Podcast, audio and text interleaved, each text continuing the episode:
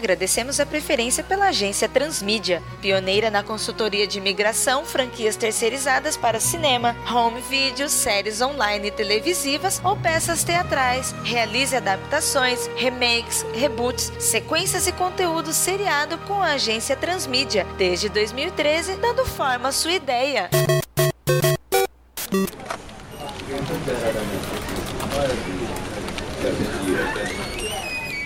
Bom dia pessoal, desculpa o atraso. Dr. Jonas não vai estar aqui novamente. Ele disse que teve que comprar uma cafeteira nova porque a dona Penha levou a nossa para casa para poder consertar. Isso já tem três meses.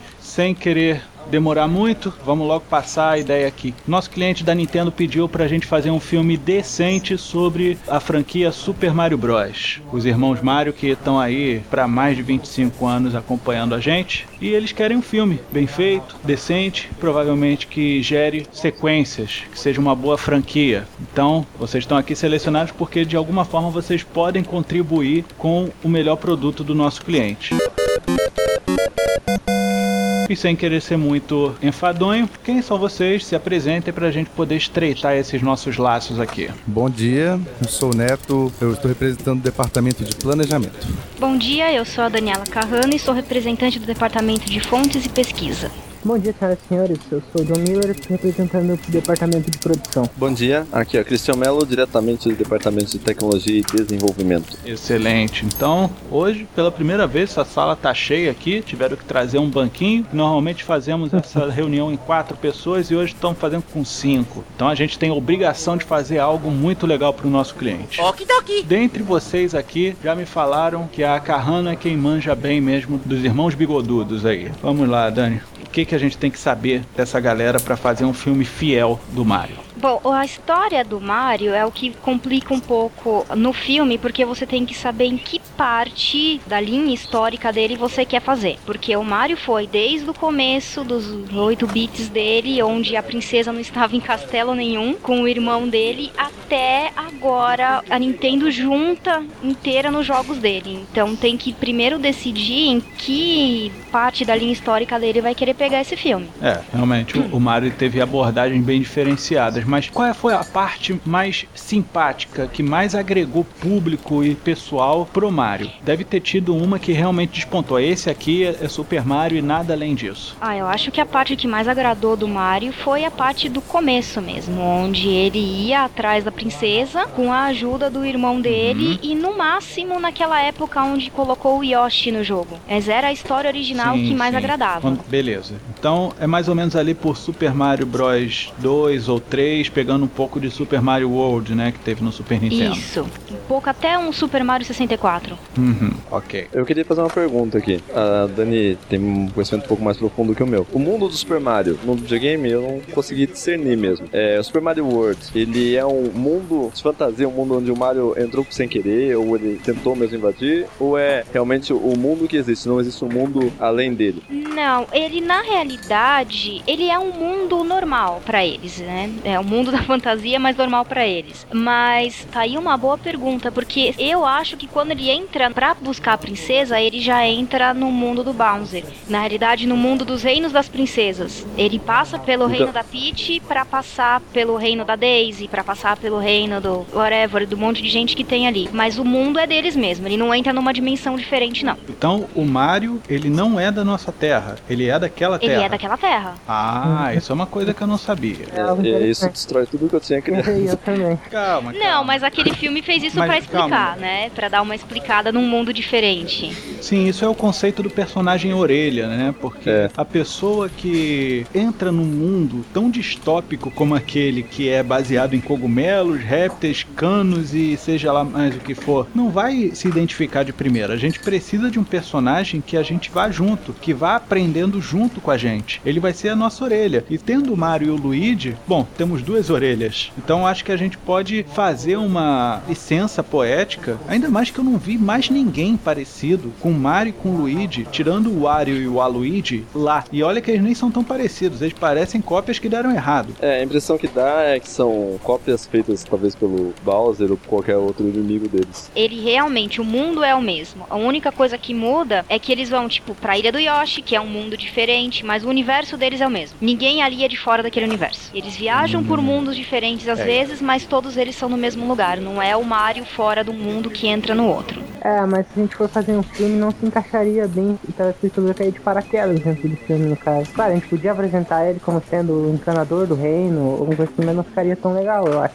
Com, Mas é quanto que eu como se ele por que, viesse. só o Mario não pode ser do reino deles. Por que, que o reino deles não tem encanador, então? Não, é porque o, o Mario ele é o único com formas realmente humanas do jogo. Sim. As roupas dele configuram-se bastante humanas. Assim, a forma como ele se porta, como ele é, se surpreende com certas coisas, parece até que aquilo é tudo muito novo pra ele. Mas como você também virou e falou que existem reinos diferenciados, então é coisa que vai além do reino onde ele vivia. Tem uma coisa também, a princesa também é humana, né? A princesa é completamente humana, não É. tem nada de diferente nela. Justo, e ainda assim ela é da realeza, né? Tem que ser considerado É, o fato uma, de que uma observação. ela tá numa posição de destaque, queira ou não. Então os humanos Uma não são observação que eu queria fazer aqui é que o, o Mario, ele era pra ser o Popeye, né? Oi? Ele era pra, pra ser o Popeye. É, a Nintendo perdeu os direitos do Popeye e aí o criador do Mario transformou ele em um outro personagem. Olha, essa, Essa eu não sabia. essa realmente eu não Nossa, essa, Então, é assim, essa eu, me pegou uma desprevenido mesmo. ele era pra ser o Popeye. Tanto é que o primeiro inimigo dele é um macaco, era pra ser o Brutus. Hum. Ah, então em vez de cogumelo ele ia comer espinafre? Não, é porque o cogumelo veio depois, né? Ele era só o marinheiro que subia a escada e desviava dos barris que estavam sendo jogados pelo Brutus. Tanto é que a Olivia, no primeiro momento, ela se chamou Pauline. E o Mario, eu nem lembro qual era o primeiro nome dele. Mas era um, acho que era Jumpman, né? É Jumpman. Eu lembro de um jogo do Popeye pro Nintendinho que era mais ou menos isso, mas era só uma plataforma que tinha um Brutus de um lado e alguma coisa do outro que o Brutus ficava jogando. Estilo Donkey Kong mesmo, só que ele não subia plataformas. Olha só, rapaz. Interessante isso. Não então a sabia, gente, tem, mas... é, a gente tem uma desculpa aí, talvez, uma licença poética, eu acho. Bom, eu acho, Hum. acho que antes da gente decidir se a gente vai usar ou não a licença poética, a gente tem que saber pra quem que a gente tá fazendo esse filme. A gente tá fazendo esse filme pros fãs nostálgicos, a gente tá fazendo esse filme pra uma geração nova, entende? Eu acho que isso é o que vai definir como a gente vai usar esse filme. A pergunta é excelente. A gente tem que ter noção de que a Nintendo ela tem amargado alguns fracassos e se apoiado muito no Mario para Nintendo se manter no mercado. Ele é muito carismático. E por ser carismático, ele tem que abranger o máximo de público possível. Só que o problema é o seguinte: quem conhece a história do Mario mesmo, o Mario com a história, são os fãs nostálgicos, antigos, o pessoal das antigas que jogava Mario do começo. As crianças hoje em dia conhecem o que? Mario Galaxy, que já não tem nada a ver com a história original, o Mario Party, que junta todo mundo, Mario Paper no máximo. Então, história em si é mais fácil fazer pros nostálgicos, que os recentes não têm história. concordo. Se for fazer pra criança, eles não vão entender a história. Eu acho que apelar um pouco pro lado histórico pra captar os nostálgicos e pro lado bonito pra captar os novos. Embora Igualmente, a gente vai fazer algo que atraia as crianças também. A gente tem uma licença de poder fazer algo visualmente atrativo, porque é uma loucura. é verdade. Só pra deixar claro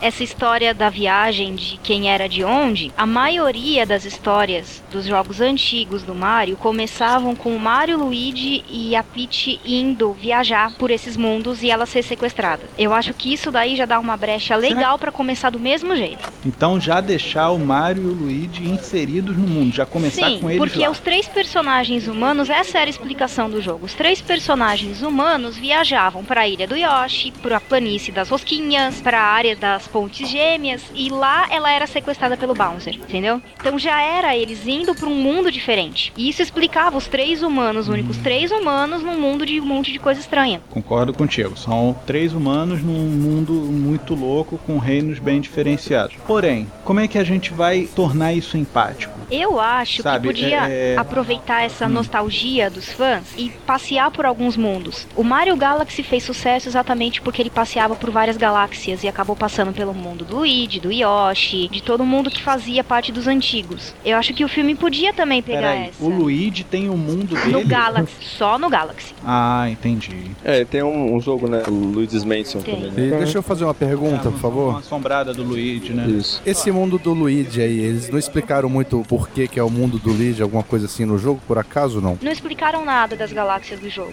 na verdade. Eles Certo, fizeram ali porque- e colocaram uma galáxia pra cada personagem e acabou. Então, pelo que eu entendi, até se você puder esclarecer depois, eles viajaram de um mundo, do mundo deles, passaram por esses todos os outros, mas como que é o mundo deles? É o nosso mundo assim ou é um mundo tipo o do Luigi? Então, eles nunca mostraram o mundo deles pra saber se Uhum. era muito diferente, entendeu? Ele já era uma coisa de deles viajarem pro mundo tal e começarem ali. Mas a gente leva a crer que o mundo é parecido. Só que a Peach, a princesa Peach, ela é a rainha do reino de Toadstool. Princesa, na verdade, dos cogumelos. Então já não é muito normal. Entendi. Tá bom, então isso aí cria um espaço pra gente criar mais ou menos e a gente achar que precisa, né? Sim, eu acho que isso já cria o fio da meada. Já começa com essa viagem deles e não precisa mudar nada. Pois é, e também se quiser não precisa nem explicar muito de onde eles vieram também, né? Não, pode ser direto nisso. Pode ser direto viagem pro mundo deles. Pronto. Olha, onde isso foi bem representado recentemente foi no longa-metragem Detona Ralph.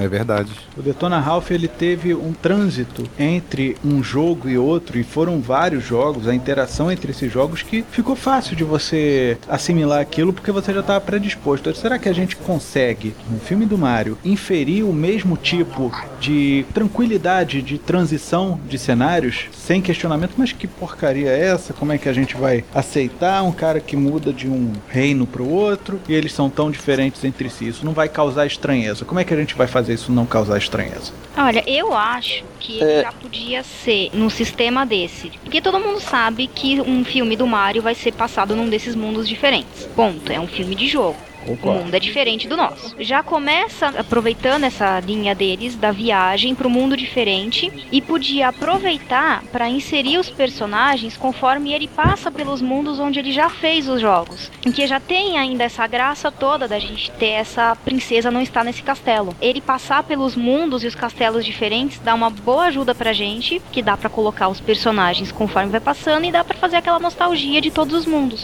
Eu tenho uma ideia. Por que, que só tem o Mario e o Luigi como encanadores e por que, que tem tantos canos ali por onde eles entram? E se o Mario e o Luigi forem responsáveis por esses caminhos, por esses trânsitos entre reinos? É uma ideia, hein? É, É É, ideia. ó, interessante. Eu pensei numa coisa aqui agora. O Bowser, ele deveria ser talvez o nosso vilão filme, certo?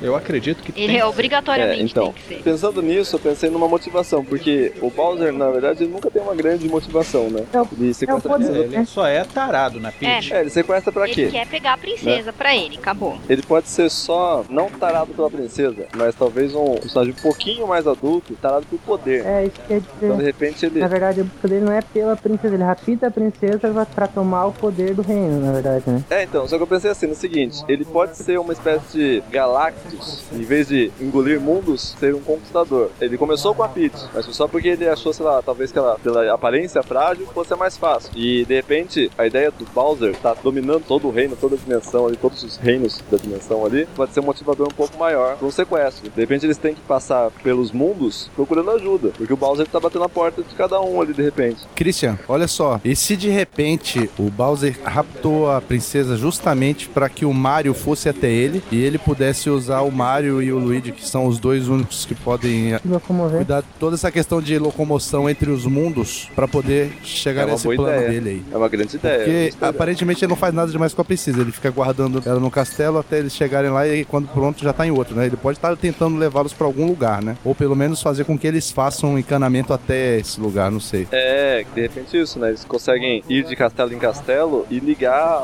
as tropas dele que de repente estavam separadas. um pouco Exato. Uma É, de repente o Bowser consegue ele mesmo se transportar, mas ele precisa de um jeito de transportar as tropas dele, né? Eu acho que podia Em aproveitar escala. essa ideia e dar uma inovada e fazer ele, por exemplo, sequestrar a Daisy junto. Depois da Peach, pra mostrar que ele tava procurando todos os reinos. Não parar nela. Legal. Ou de repente a Peach já caiu no calabouço e a Daisy já estar lá. É, Hum, E quem sabe, eles estavam falando de uma viagem. Eles tá, começaram em time numa viagem. Quem sabe eles tiveram um chamado da Daisy e estão indo verificar o que aconteceu no reino. E nessa a Peach também é sequestrada.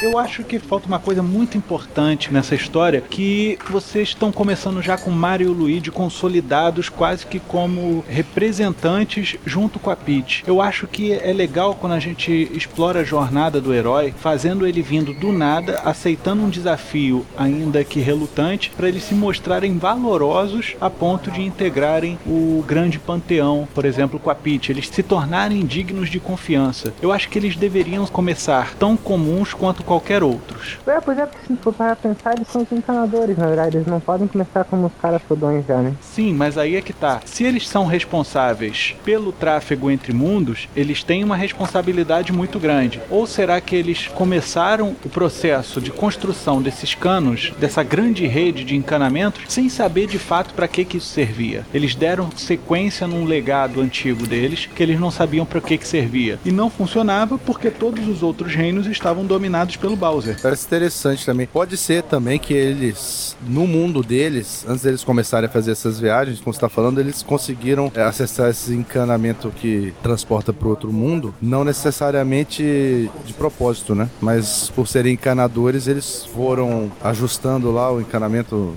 não sei exatamente como é que ajustaria isso aí, mas aí foram andando, andando e quando viram estavam em algum lugar diferente. Sei lá se esse elemento fantástico poderia ser algo razoavelmente comum no mundo deles, que não fosse tão estranho pra eles assim. Então seria um encanamento que já existiria e que tá sem ninguém pra fazer a manutenção dele de transporte. E eles conseguiram chegar lá. Então, quer dizer, isso explicaria por que, que eles não são criaturas poderosas e conhecidas, mas eles adquiriram esse conhecimento. Sim, esses canos seriam um puzzle que eles tinham que descobrir como fazer a manutenção para que tudo ficasse interligado novamente, de forma harmônica. Isso. Aí dá até pra de repente tentar encaixar aí que de repente o Bowser descobre a chegada deles e aí sim começa a trama de ele querer sequestrar o elemento mais fraco do grupo, pega a princesa. Não sei como que a gente vai explicar que a princesa foi com eles, mas porque talvez por ser alguma coisa que eles foram reportar a princesa, né, de repente, e ela quis ir ver de próprios olhos e acabou entrando lá e se deu mal. É, Uma ideia poderia ser, eles acabaram de criar a rede de tubulação, descobriram o puzzle e como eles eram súditos da princesa, eles foram, por alguma mediação, falaram com a princesa a notícia e ela quis fazer um evento com os É. dois. Ou, É, ou nós voltamos na Daisy. O que acontece? Eles ouviram o chamado e tiveram que ter uma urgência. Os canos estão prontos? Estão prontos. Então eles partem com o Mario e o Luigi guiando ela pra chegarem até a Daisy, onde ela é raptada. Então, nesse caso de ter uma urgência, eu não acredito que a princesa sairia do conforto dela pra ir socorrer alguém. Só mandaria alguns soldados sendo uma princesa. É, eu É que também é um imaginei algo assim. é um É, isso é um problema. assunto de reino. né? Olha, de repente, o Mario e o Luigi foram justamente pra verificar uma encanação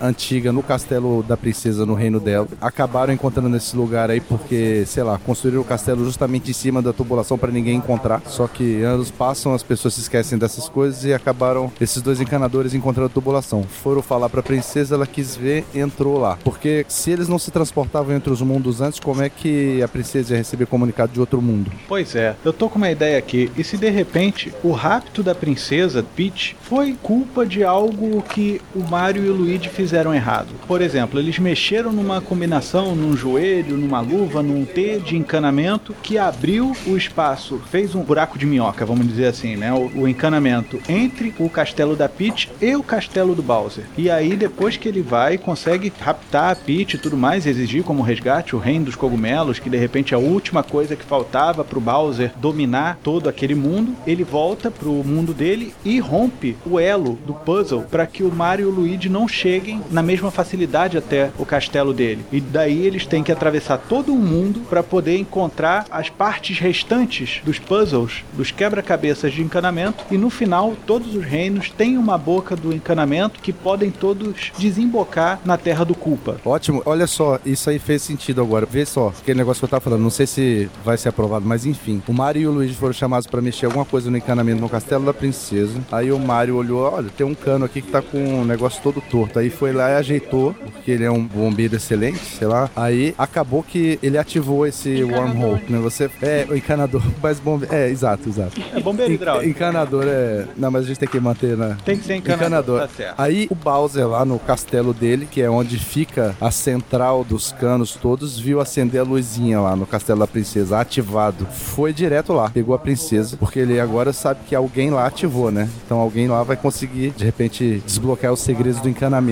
E leva a princesa pro castelo dele, tranca de volta a hora que sai e fica lá esperando para ver o que vai acontecer. E aí, pronto, começa a aventura deles. E essa história dos encanamentos ser algo tão ancestral que virou mito, virou lenda, ninguém nem acredita. Vamos dizer que o Mario e o Luigi foram lá para consertar o sistema de esgoto, seja lá o que for, falar, ó, vamos colocar um problema trivial, ó, tá dando retorno aqui, não tá indo direito e tal. Aí o Luigi e o Mario falam, mami, é mas, mas por isso que esse negócio não tá funcionando, mas aqui, ó, tem um cano que não tá conectado aqui, vamos colocar tudo de volta. Aí no que coloca aí dá merda. Isso. Eu acho que podia até ser uma coisa mais vazia. Eu acho que podia colocar, tipo, cogumelos brincando ali e arrebentar um cano que tava do lado daquele e ele achar que era a ligação. Uma coisa um pouco mais infantil no- na questão do cano. Eu tenho só uma dúvida em relação a esses cogumelos. Como é que a gente vai abordar esses cogumelos? Por que, que uma humana é rainha dos cogumelos? Filho, não, não tem explicação. É assim que aconteceu. Ela, o- a família dela tomou o reino força igual o Bowser tá querendo fazer agora, só que eles eram bons líderes. Então você tá me dizendo que de repente os cogumelos não sabem se liderar e precisaram de alguém que tivesse cabeça suficiente pra poder liderar eles aí. É, na verdade, humana. na verdade, pode ser até mesmo que ela, a família da Peach e da Daisy são a mesma, mas pela tubulação ancestral muito antiga, eles viajaram até o reino de cogumelo porque esse era um reino que o estratégico por algum motivo pro Bowser. E eles lideraram os cogumelos contra o Bowser. E aí, pra manter a guarda, eles ficaram e esqueceram porque estavam lá. Bom, então a gente tem que ter consciência seguinte: a gente vai fazer um filme infantil. Do andar da carruagem, acho isso. É, ou então o pai da Peach era o rei de vários reinos e mandou a princesa pra cuidar do reino dos cogumelos, que era um dos reinados dele. E aí ela tava lá nesse momento, não necessariamente que ela fosse morar lá o resto da vida, né? Mas aí cai um caso, né? Se é assim, por que o Mario e o Luigi não foram avisar o pai dela em vez de, de ir Ah, atrás? mas Eu- aí eu que também tá, já tinha pensado aí que nessa tá. aí. Como o Bowser levou a Peach, em cima de quem pode cair a culpa dela ter sumido? Isso. Então o Mario e o Luigi vão atrás do Bowser por estupidez. Não, porque eles não querem contar com ninguém que eles a são culpados deles. pelo sequestro da princesa. Vamos atrás de quem sequestrou a princesa antes que descubra. É, mas É, eles mas- talvez nem mas- saibam que ela foi sequestrada no começo, né? Ah, é, isso é um bom. Eles viram, ih caramba, que é mamma mia, fizemos uma merda. Quer dizer, pra filme infantil, né? Realmente, Fizemos é uma um mancada, vamos atrás da princesa, porque se descobrirem que foi a gente, a gente simplesmente vai ficar o resto da vida preso, né? Então, sei lá, é E uma como saída, né? Podem ir pelo encanamento, É, aí você tem que sair percorrendo. eles atravessam os mundos. Exato. Tá certo. Eu gostei. Acho que ficou bom aí. Vamos ter que É pensar uma nesse orçamento aí, né? Aí é que tá. Eu acredito que vai ter que ser captura de movimento. Totalmente. Totalmente, eu também acho. Tudo ao modo Tintim, como o pessoal fez recentemente com Peter Jackson. Sim, sim.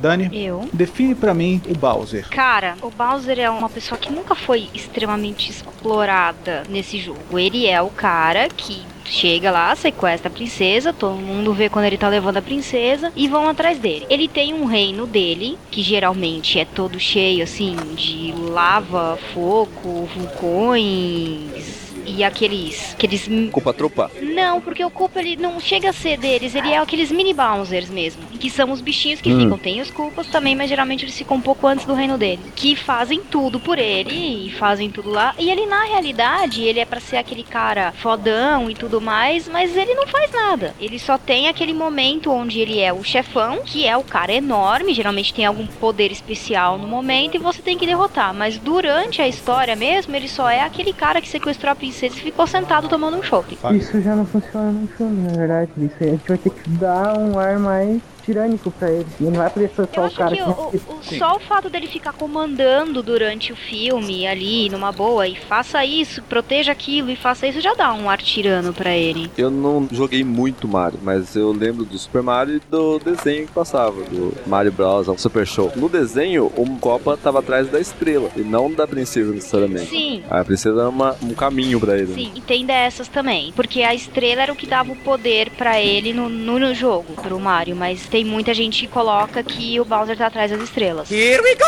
Se a gente for abordar o Super Mario, eu acho que a gente não deveria colocar ainda o poder na estrela, ele estar buscando a estrela. Eu acho que a gente deve começar com uma motivação política dele, que é para poder agregar em todos os reinos. Se a gente fizer uma sequência, a gente insere o elemento da estrela, que tá além do poder político. Ele quer o poder mesmo do universo. da energia. Eu acho que a estrela podia ser colocada aí como um instrumento meio dinheiro, sabe? Uma coisa que eles precisam correr atrás para ou conseguir algum aliado, ou alguma coisa assim, ou algum recurso que eles não conseguiriam sem ela. Eu já acho que a estrela seria algo mais.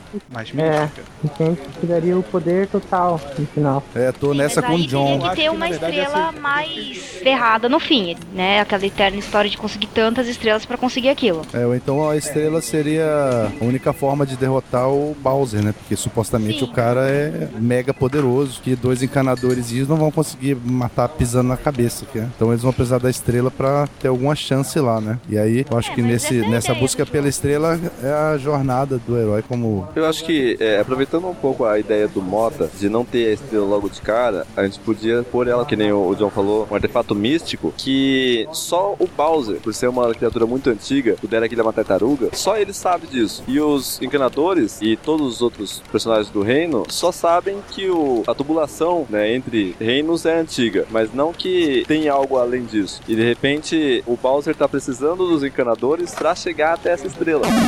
Você chegou num ponto em que eu queria já inserir até o gancho pro segundo filme, que na verdade o encanador mítico, né? Vamos dizer assim, a gente falou que o Bowser ele é ancestral, então ele é o único realmente que sabe sobre os encanamentos, que eles existem. Porém, ele não sabe manipulá-los.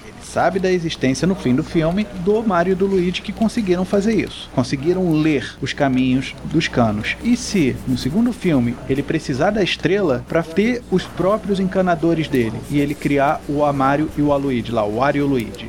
Opa, legal isso aí, hein? A estrela era, seria capaz de gerar vida por lá. E é, ser místico, ser, mas ser místico geral. Ele ser uma, um item que é adorado, vamos dizer assim, tá? Então todo mundo meio que defende essa estrela. Mas cada reino tem um item em especial. E esses itens é que serão a união desses reinos com o Mario e o Luigi no primeiro filme. Que serão a pena, o cogumelo que faz crescer, a flor que atira fogo, essas coisas. E que no fim, esses itens vão ser importantes pro Mario e pro Luigi prosseguirem nessa jornada para resgatar a Princesa Peach. Muito bom. É uma boa. Na verdade, inclusive, ô Dani, você que é especialista em Mariologia, o Bowser tem um cientista do mal lá trabalhando com ele, não? Tem, ele tem, nos mais recentes, ele tem um, um mini Bowser meio loucão, vestido de cientista, que faz umas coisas malucas. Então, porque se esse cara estivesse tentando, por exemplo, isso pro segundo filme, né? Clonar o poder da estrela com fragmentos que eles têm encontrado, aí essa experiência não teria dado certo, eles não conseguiriam fazer os encanadores tão bem quanto os originais. Daí dá o Wario e o Aluigi, ou alguma coisa assim, né? Isso explicaria. Eles terem uma estrela bizarra, né? Exato. Aí, isso explicaria até os mini Bowsers, né? De repente, tentativas dele clonar o Bowser, alguma coisa assim, sei lá. Gostei dessa ideia dos mini Bowser, né? Os filhos do Bowser serem tentativas dele se clonar, mas não na, na ideia de prosperar a raça dele, dele ter corpos para onde transferir a consciência dele ou coisa assim. Ah, no legal. caso de problema dele morrer. Não, ele não ser bom, ele não ter coração, ele ser frio, sangue verdade. frio, na verdade, né? Ele, ele é um réptil. Eu sei lá, eu acho que a gente podia é, ter esse feedback, né? Mas é, não colocar isso tão em evidência, assim. Não, Sim, eu a acho que isso tinha que ser uma explicação pro futuro. É bom a gente saber entre nós, pra gente saber onde a gente vai. A gente não precisa dizer onde a gente quer chegar, mas que as pessoas saibam que a gente tá indo. Pra no futuro a gente não ter que ficar inventando um monte de historinha pra poder justificar aquela decisão que a gente tomou. O ajudante do mal do Bowser é o Kamek Koopa. Um bruxo, na verdade, não é um cientista. É o bruxo, Ótimo, verdade. melhor ainda. Muito bem. Leva mais o, o Bowser ainda mais pra ancestral e. Legal. Então já sabemos mais ou menos onde começa e pra onde vai, né? Agora só falta todo o resto. Mas todo o resto, na realidade, é o mais simples, porque é só ele passar pelos reinos pra procurar as estrelas e ganhar os poderes junto disso. Justo, justo. Na verdade, É. ele não É toda a jornada, ele né? não vai procurar as estrelas nesse primeiro filme. Ele vai receber esses itens de cada reino, como eu falei, né? O cogumelo vermelho e tudo mais. Pô, a gente tem que colocar uma boa inserção do cogumelo verde, hein? Um momento em que o, o Mario morra, ou que Um momento super dramático que alguém encontre, né? que- Exatamente. É verdade. E encontra o cogumelo verde para que ele tenha um, um one-up. Tem um ou vários, não sei, cogumelos falantes. O Toad, ele vai ter alguma participação mais forte no filme? Porque se ele tiver alguma participação assim, ele pode ser o responsável, porque a princesa não vai estar nesse reino. Então alguém tem que dar o cogumelo que cresce, ou o cogumelo verde, pros dois. Então ele pode ser o, o cara que entende dos cogumelos, que sabe Mas onde aí a encontrá-los. gente encontra um problemaço canibal aí, né? Porque o vai dar cogumelos, olha, vocês comam esses dois cogumelos porque, porque eles eram criminosos. Aí, qual é a jogada? Não vai soar verdadeiro se cogumelos derem outros cogumelos. Não é a Rosiana Sarney que tá se lixando pro povo dela. É, então, mas difícil, né? Isso foi um dilema aí no, durante o jogo inteiro. Se eles já vêm do reino do cogumelo, como vão comer cogumelo? É, mas é porque o é, mas Toad a, ele a é um, ideia do ele é um cogumelo acho que era bem essa. cogumeloide, né? Ele é do povo cogumelo, ele não é um cogumelinho só, né? É. Tem ela- ele tanto São é que ele fala. diferentes. Agora já os cogumelos comestíveis lá são os frutos. São só shiitake. É como se a gente tivesse algum fruto que fosse humanoidezinho assim, né? Mas Isso é vamos um combinar que é, é bem bizarro. É, seria um pouco do biscoito de Shrek, sabe? É verdade. É, mais ou menos isso. Mas de qualquer Bom, forma, ia ser bom se eles soubessem dos cogumelos, até porque eles não vão estar no mundo dos cogumelos, eles vão para outros, né? Vários, e nos outros mundos tem outros cogumelos e de outras Mas eles funções, não de repente. deveriam Né? já saber dos cogumelos, sendo que eles são do mesmo reino? Mas é. aí é que tá. Eles sabem do reino dos cogumelos. Não, eles são do reino dos cogumelos também. Então, eles sabem dali, daquela região. Será que eles já saíram daquela região? Será que esses cogumelos não estão em outra? Então os cogumelos seriam tipo uma lenda, né? Uma coisa que o pessoal já falava de lá, alguém ouviu e Toad sabia dessa lenda. Não era É, uma coisa de que a geral. gente falou que a princesa veio de um outro lugar, né? De repente ela tá cuidando do reino dos cogumelos, mas ela não, não pertence a esse reino. A princesa e o Mario e o Luigi são os únicos humanoides e a Daisy, né?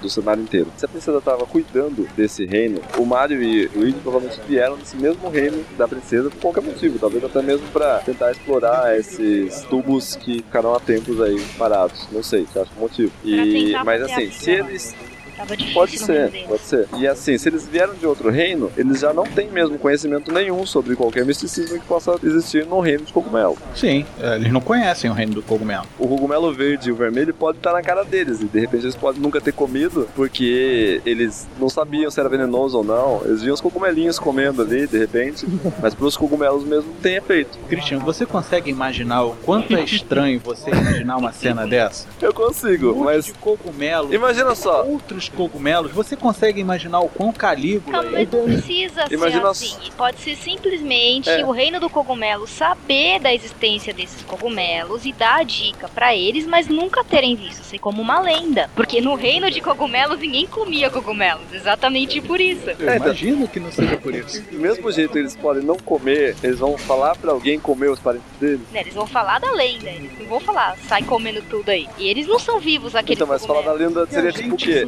Substituir esses cogumelos comestíveis, pelo amor de Deus, por insígnias, por escudos, brasões do reino dos cogumelos, que teriam algum poder místico. Nos games eles nunca comeram os cogumelos. Eles só pulavam. Então, de repente, é só os humanos tocarem os cogumelos. Verdade. Os cogumelos não fazem nada, os cogumelos falantes não fazem nada. Mas pros humanos que tocam os cogumelos tem um efeito. É, porque ele só caía em cima É. dele e acabou. Foi. É verdade, não precisa ser comido É uma cogumelo. toxina absorvida pela pele. É, O que eu acho estranho é que assim, ó, é o reino do cogumelo, mas o cogumelo é uma lenda. Isso não foi meio estranho? Você não vê vários Usain Bolt andando por aí, você não vê vários Pelé, sei lá, são lendas também. Pelé e Usain Bolt não, não são lendas, cara. Eles existem. Lenda a gente tá entrando no, no que de mito, cara. Não, de repente, pode ser qualquer coisa. quero- um ser humano que nunca que existido, sei lá. foi estranho assim, imagina a gente vem pra São Francisco, a capital da melancia. Mas aqui não tem melancia, só a lenda Tá, melancia. e se não for uma lenda naquele reino, mas só for um cogumelo que é criado a partir de tal reino que já é distante, ninguém teve contato com ele? Eu acho que simplesmente a gente colocando uma reação alérgica é muito melhor do que a gente ficar É, na- então, justificar Uhum. isso. É, eu acho também. Pode ser um cogumelo que só cresce,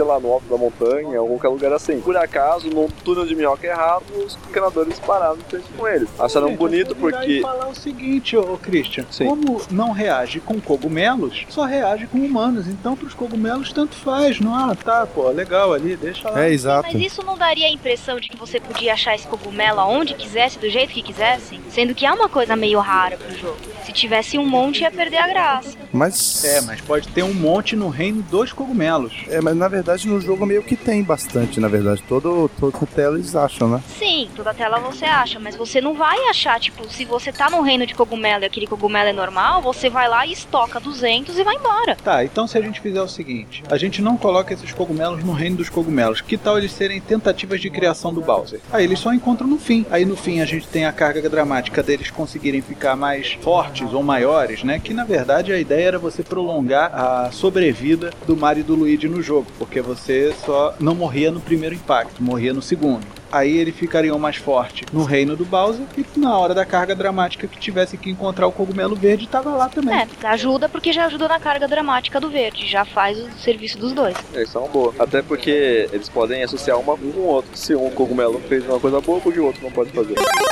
Eu acho que esse Pode cogumelo podia ser uma tentativa do Bowser de fazer um cogumelo pra se infiltrar já logo no começo da ideia dele no reino dos cogumelos. A ideia é boa, mas ele vai comer esse cogumelo? Mas ele não precisa comer o cogumelo, ele pode só ter a reação Só na pele, só nele. os humanos que tem. Ele não teve contato com o humano até agora. É, de repente, tipo, uma tentativa muito frustrada do Bowser de fazer algo ruim pros cogumelos. Sim, mas aparentemente o mago dele não é muito bom, né? É, não, exatamente. Eu quis dizer isso mesmo. Eu quis dar força pra sua sugestão mesmo. Só explica mais ainda a inutilidade do mago. É, exatamente. Ótimo. É bom que cada protagonista, seja o antagonista ou o principal, tem o seu alívio cômico, porque eu consigo imaginar o Luigi como alívio cômico do Mario, assim como esse mago do Bowser ser um bosta. Sim, coitado do Luigi, já tá sendo taxado de bosta antes mesmo do fim do roteiro. Luigi, Lu.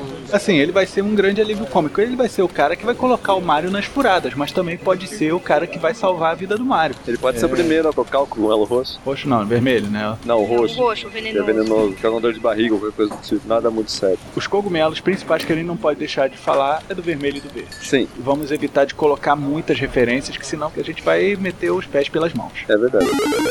Sabendo mais ou menos o plot, sabendo esse enredo, o que, que mais a gente tem a acrescentar nisso daí? Quais são os itens e quais são os mundos que eles vão encontrar? Um estereótipo no filme? Você acha que é válido pra agora? Eu acho que ele seria uma boa carta na manga pra um segundo filme. É, porque o Yoshi aparece pra ajudar o Luigi quando ele se perde do Mario e da Peach. Na primeira vez nos jogos, na verdade, né? É, eu acho que ele podia passar pelo mundo do Yoshi, que era meio que essencial, e ele pegar o ovo do Yoshi pra ele. Existe a possibilidade do Bowser ser derivado do mundo Não. do Yoshi? Porque o Yoshi é um dinossauro. É um mundo de dinossaurinhos. Temos que deixar coisas para os outros filmes. Não podemos colocar tudo nesse primeiro filme. Sim, mas eu acho que o Yoshi ele é importante o bastante pra já estar no começo. Ele é um dos personagens mais importantes e um que todo mundo ama. Ok. Então vamos fazer o quê? Ele ajudando o Luigi? Como é que vai ser? Eu acho que ele podia já Pode. até começar a acompanhar. Ele no meio do filme, mais ou menos, pra não ser muito cedo, pra dar aquele impacto, passar pelo mundo do Yoshi e Yoshi já ficar. É, eu consigo imaginar a cena do Mario se perdendo do Luigi e depois o Luigi aparecendo montado no Yoshi. É, inclusive o Yoshi pode ser uma boa ajuda até pros negócios de comer alguma coisa errada, pra precisar de alguma coisa, porque ele sai comendo tudo. Ele, ele é um avestruz. É, ele é um É, dinossauro avestruz. podemos ver isso daí.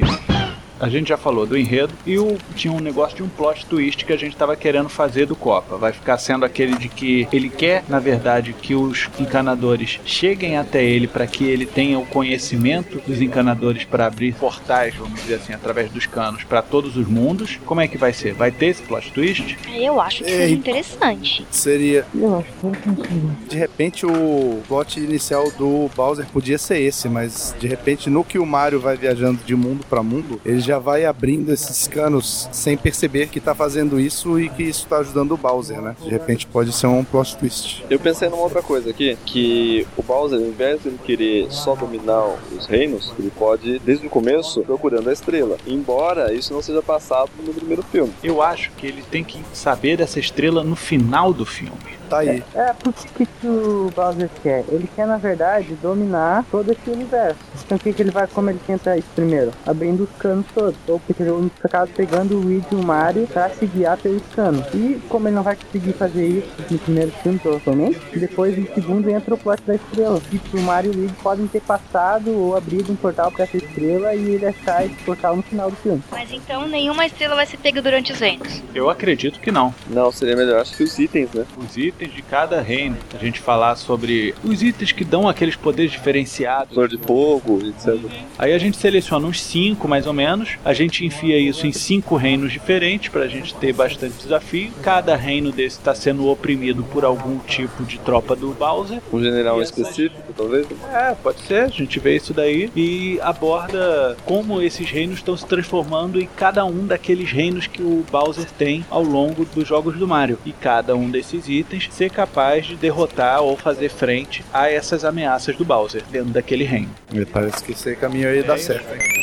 Eu tô pensando é. sobre essa ideia que você passou. Mas agora. então a busca dele seria pelos objetos ou pela princesa? Não, seria a busca por apoio para enfrentar as tropas do Os Bowser. objetos E seriam necessários para ele poder derrotar o Bowser para pegar a princesa. Isso. Então ele sabe que ele precisa dos objetos, ele não vai só achando ele. Não, não, não. Olha só. Vamos fazer o seguinte: eles precisam não só dos objetos, eles precisam do apoio de todas as pessoas dos outros reinos que estão dominados pelo Bowser. Eles estão comandando uma rebelião contra o E Bowser. cada reino daria o poder que ele tem, esse objeto, esse poder, para ele poder enfrentar o Bowser no fim. É sim, até porque se no fim a gente vai querer que tenha, sei lá, não sei se isso tinha passado pela cabeça de vocês, dentro das devidas proporções, uma batalha épica do Mario, Luigi e todos que eles angariaram durante a jornada deles indo invadir o castelo do Bowser no final. Então precisa ir com bastante gente e eles é que vão ter ali o face-off com o Bowser, né? No caso, mais o Mario, né? E o Luigi fica liderando o resto das tropas, né? Foi até o que eu falei contigo lá no começo sobre eles abrirem esses canos dos reinos para que todos cheguem num mutirão de uma vez no reino do Bowser, pegando ele de surpresa. Exato. I'm Luigi, number one. Essa origem do Mario e Luigi até agora ainda tá meio confuso pra gente. A gente não sabe o que eles vão ser realmente. Então, vocês não querem e o público talvez não vai aceitar. Eles vindo do mundo dos humanos. Mas pensa na história que fosse assim. Eles são encanadores. Eles entendem, eles pegam uma planta baixa, cheia de canos, eles conseguem ler. Eles caem no mundo deles, lá ninguém consegue entender aqueles canos, mas eles são encanadores eles conseguem. O Bowser já tá dominando tudo. Como tu falou, agora só vão precisar liderar uma rebelião e vão usar o Mario Luigi como chefe dessa rebelião pra usar os canos e resgatar a princesa que já tá ratada. Olha, eu sei da ideia que você está falando. Ela tem mais ou menos um pé muito firme numa ideia lançada há um tempo atrás sobre o fato de o reino de cogumelo, né, o, o Mario World, ser um refúgio psicológico das próprias frustrações do Mario e do Luigi. Sim. Porque lá eles seriam capazes de fazer coisas que no nosso mundo seriam triviais, que eles não seriam tão importantes executando. E isso é uma outra plot. A gente tá fazendo uma plot pros fãs, que já estão considerando que o Mario e o Luigi são daquele mundo muito louco. Eu gosto da ideia da gente abordar psicologicamente, mas se a gente vai falar sobre isso mais para um público livre, sem PG, totalmente liberado, acho válido a gente manter a pegada mais simples do jogo. É, porque eu acho o seguinte, se você tá colocando pra umas pessoas que já estão acostumadas com o Mario e o Luigi ser de lá e nunca precisaram dessa eles só querem ver o filme com o Mario e o Luigi de lá sem explicação. A explicação pode acabar prejudicando o filme que nem aconteceu já. Eu acho que a, a explicação que eles tentaram colocar naquele filme que fizeram foi o que mais estragou o filme. Se não deu certo daquele jeito que o pessoal fez, quem sabe de repente não fazendo desse jeito, vamos acertar. Eu acho que a explicação é o de menos quando você pega um público que já tá acostumado a ver que é assim e acabou. Já é assim, não precisa explicar como aconteceu. Ah, não, mas isso aí vai ficar muito restrito aos fãs. Quanta gente não foi ver Senhor dos Anéis e é um mundo totalmente diferente, não tem ninguém do nosso mundo. E ninguém precisou explicar como é que aquele mundo explorando tava ali. reinos diferentes. Exatamente. E além disso, fazendo esse plot que a gente criou até agora, a gente ainda tem um apelo infantil. Então, novos fãs infantis podem chegar a partir desse apelo. E mesmo aquele cara que já é um consumidor mais adulto e não tenha jogado o jogo, vai levar o filho no cinema pra assistir. Papai, quero ver o filme lá do Mario Bros. Aí vai levar pra ver. É mais dinheiro no cofre do nosso cliente. Sim, eu acho que colocar a explicação no Mario é tão necessário quanto você colocar a explicação no mundo do Sonic, por exemplo. Exatamente. É, a gente Eu tem que ver os dois lados, na verdade. É porque a gente tá fazendo um filme pra Nintendo vender jogos novos do Mario, pra uma geração nova. Então se é, então, se é pra fazer algo mais simples, é algo mais simples. Eu acho que uma explicação de como eles foram pro reino seria legal pra uma pré-sequência, pra uma prequel no, num filme isolado. É, pode ser até um, um próprio Blu-ray quando lançar. Um especial, fazer né? Um Um curta. curta-metragem, é, um curta-metragenzinho mostrando como é que foi. Olha, a gente pode também depois conversar aí com o cliente e ver se eles aprovam de repente da gente fazer um websérie com a origem, que aí já vai criando até mais expectativa pro filme. Isso aí acho que dá pra conversar, de repente eles aprovam, né? Tem uma websérie com um documentáriozinho sobre, de repente, cada reino, até se for o caso, se ele gostar. É, pode ser uma ideia, hein? Uma boa ideia. Vamos pensar nisso. O jogo original do Mario, ele é em explorar os nove mundos, tem ao todo 96 saídas para resgatar a princesa. Eles são sequestrados no mundo do Yoshi, no mundo dos dinossauros. Eu acho que a gente podia pegar já essa ideia e cortar alguns mundos, se quiser, porque ele tem que passar por sete mundos no jogo original. E daí já tem pra gente a linha dos personagens que a gente vai precisar em cada mundo. Seguir esses mundos, que já pega o plot original, já não muda tanto, o pessoal nostálgico vai gostar de ver todos os mundos do original e já torna mais fácil pra gente, pra saber que tipo de personagem que vai ter. Eu acho que nessa reunião, se a gente for explorar os sete mundos todos agora, a gente vai acabar se alongando demais. Sim. A gente pode falar desses mundos durante os nossos e-mails aqui, a gente vai desenvolver as ideias, ter mais coisas para falar, vamos decupar melhor a nossa proposta. Ok. Correto. Correto? Ok. Temos personagens principais: Mario, Luigi, Peach, Toad, Yoshi, Copa, né, o Bowser e Kami. o Mago, o Mago muito louco lá. São sete personagens principais. Vamos começar a selecionar esse elenco aí. Vocês têm ideia Vai ser live action? Vamos fazer captura de movimentos. Mas quanto mais a gente conseguir pegar pessoas parecidas com o perfil de personagem que a gente quer, mais fácil vai ser. Quero ver sugestões para Mario. Eu apostaria em alguma Team Jack Black ou Paul Diamante. Nossa, eu ia falar o Jack Black assim, tava na minha cabeça, Eu- esperando só. Aqui estava na minha lista também, mas eu tenho uma outra opção, mas vai, continuem. Eu ia falar Jack Black também.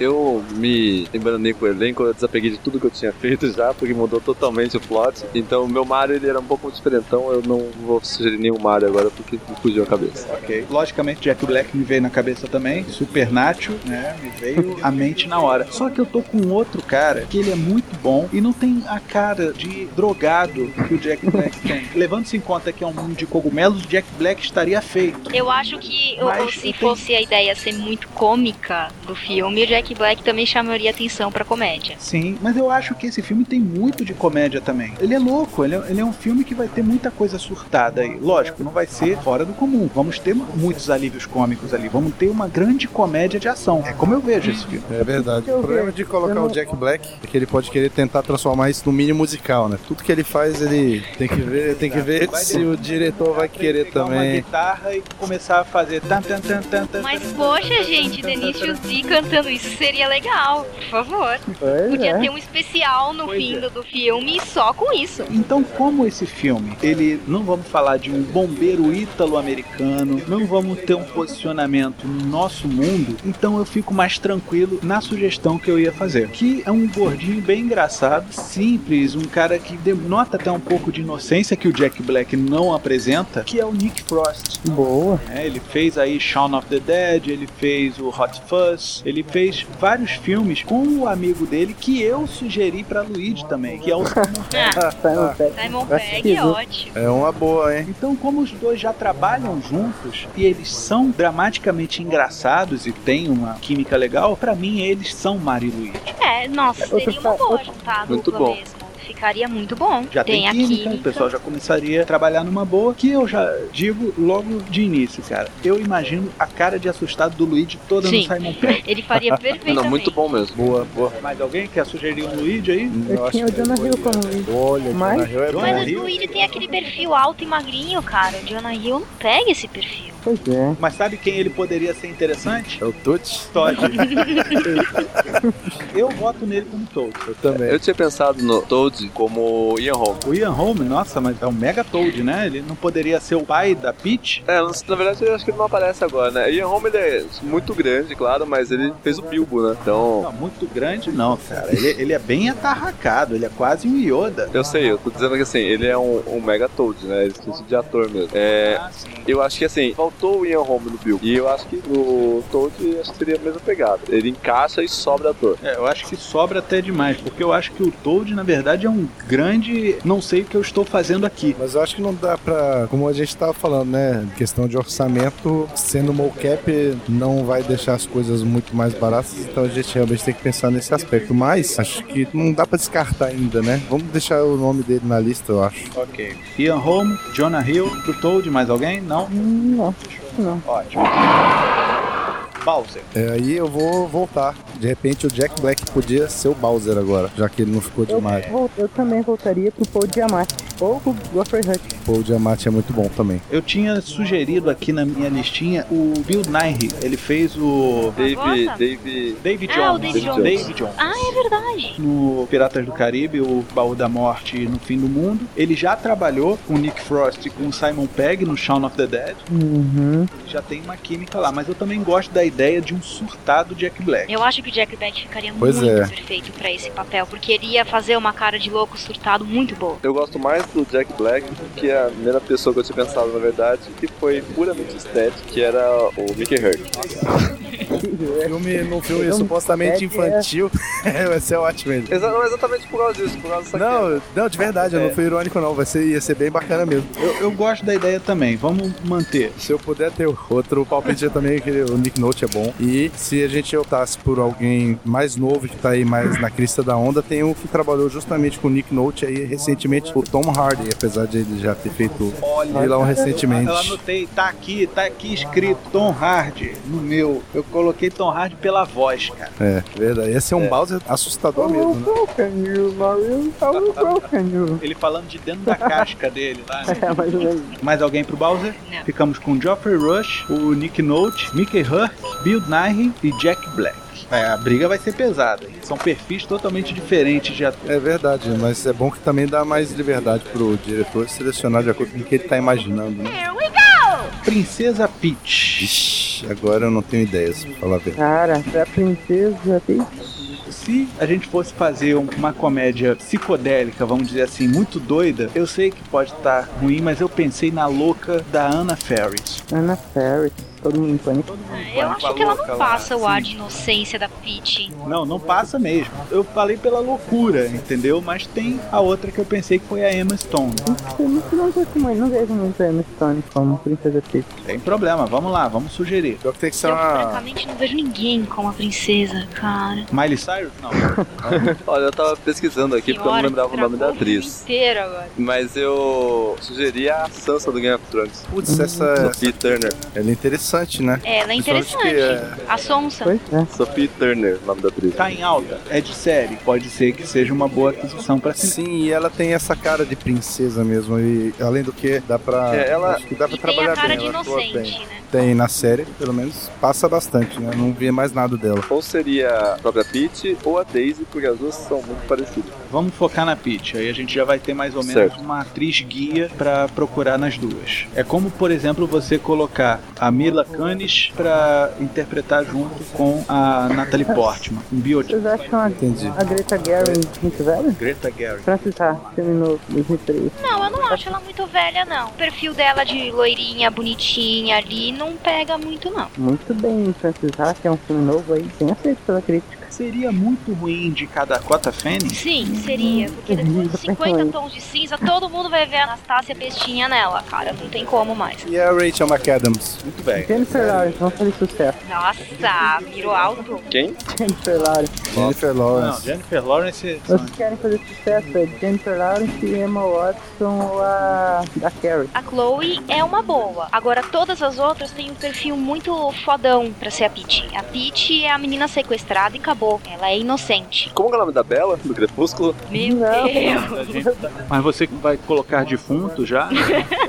Não, serve da ser a Sonza sequestrada. Ah, não precisava exagerar também, né? Então, então, Desculpa, pessoal. Agora, a Chloe Moretz, eu acho que é, tem um perfil legal também. pois é, tá em alta, né? Chloe Moretz na Peach. Vou ver outros aqui pra gente alinhar durante o nosso. É, na realidade, a Peach e a Daisy pode fazer a mesma lista, né? É como eu falei, é o, o ator guia, né? O biotipo guia, pra gente fazer os testes de casting depois. Bingo! Bye bye! O Toad a gente já fez aqui umas boas considerações. Agora eu quero falar sobre a equipe técnica. Diretor. Tim Burton.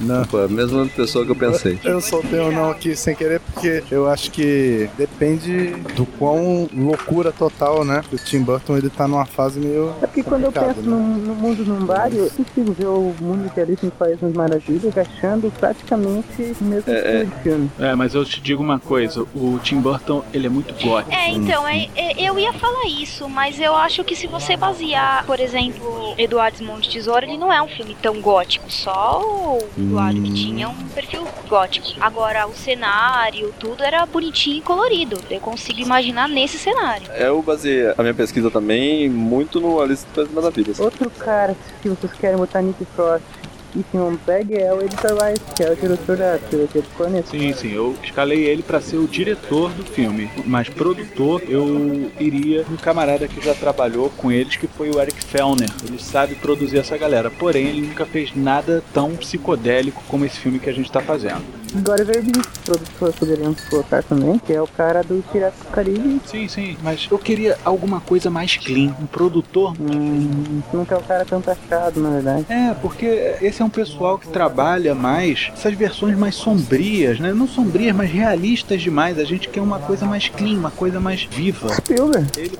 claro. E eu não vejo, não. Eu também não consigo. Não consigo enxergar o Steven Spielberg produzindo. É. Eu consigo enxergar Peter Jackson produzindo isso como ele fez com o Tintin, já que o Tintin foi dirigido pelo Spielberg e produzido pelo Peter Jackson. Pois é, eu já não vejo o Peter Jackson produzindo filmagem. Eu vejo, eu sendo. Eu, eu também vejo. ver. O problema do Spielberg, eu acho que todos os filmes que ele produz tem que ter um alien, tem que ter uma, aquele clichê do Spielberg. É verdade. Na verdade, pra mim, quando tem Spielberg na jogada, tem que ter criança. Mas não é a mesma coisa de você fazer um filme pra criança. Ele quer colocar crianças. E não tem espaço pra isso no filme do Tem sim, é só colocar um monte de toadzinhos e culpazinhos com crianças. Não, mas é o pensamento infantil, tá entendendo? Pensamento da criança interagindo. Que na verdade o- os cogumelos eles são inocentes. Mas assim, é- eles têm um pensamento simples, porém não infantil.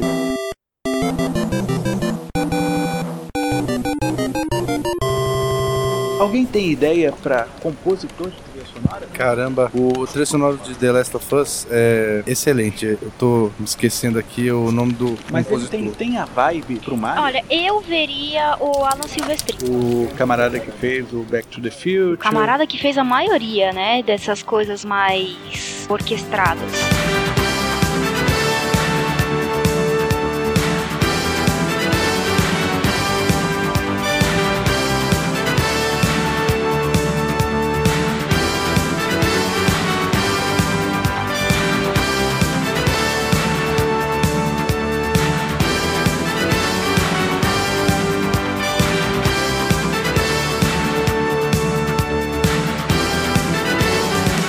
John Williams, ele tem uma marca muito registrada, assim como o Hans Zimmer também está fazendo. O Alan Silvestre é bom, ele tem uma veia pop muito boa, pode ser uma boa sugestão. Olha só, esse cara que eu tava falando é o Gustavo Santaolala. Ele não tem uma pegada muito pop, não, mas ele faz muita coisa com muita viola, guitarra espanhola.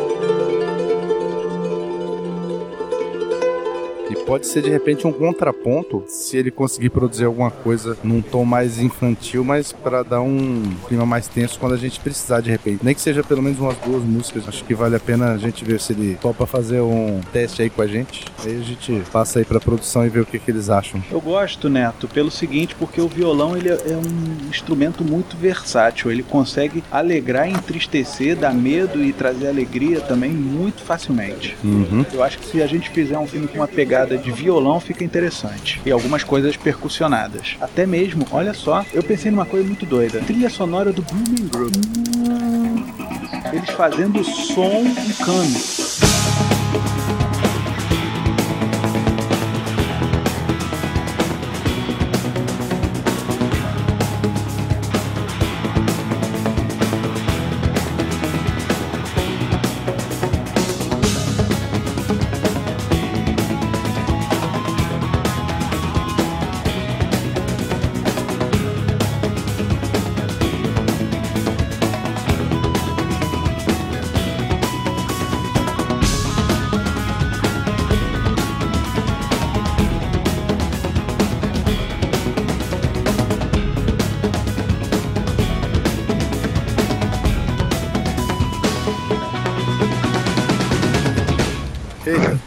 Isso é Nesse, interessante. hein? nesse caso, quem seria o, o diretor da trilha sonora? Porque o Blue, o Blue Man Group ia produzir a trilha sonora, mas quem seria o diretor musical do filme? Não faço a menor ideia, eu só lancei uma ideia. Eu gostei da ideia do Blue Man Group, talvez, é, numa conversa aí com o Silvestre, eu acho que fechava legal. Os dois orquestrarem alguma coisa junto. Sim, porque o, o, o Silvestre tem uma pegada muito boa, que nem você disse, uma veia muito pop e muito boa. E como o Blue Man Group ele é um conceito um pouco mais pop na, na percussão, eu acho que seria uma pegada bem legal. Beleza. Pronto.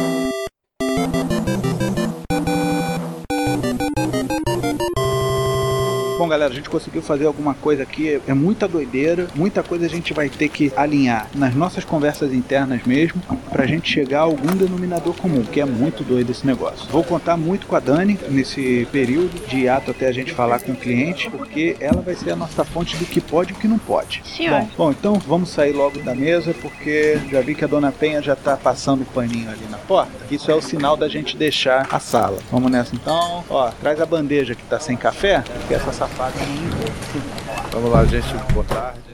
Venha também dar forma à sua ideia. Seja um cliente da agência Transmídia. Basta enviar sua sugestão para o orçamento no e-mail contato arroba agenciatransmídia.com.br e em breve retornaremos. A agência Transmídia agradece a sua atenção e tenha uma boa semana.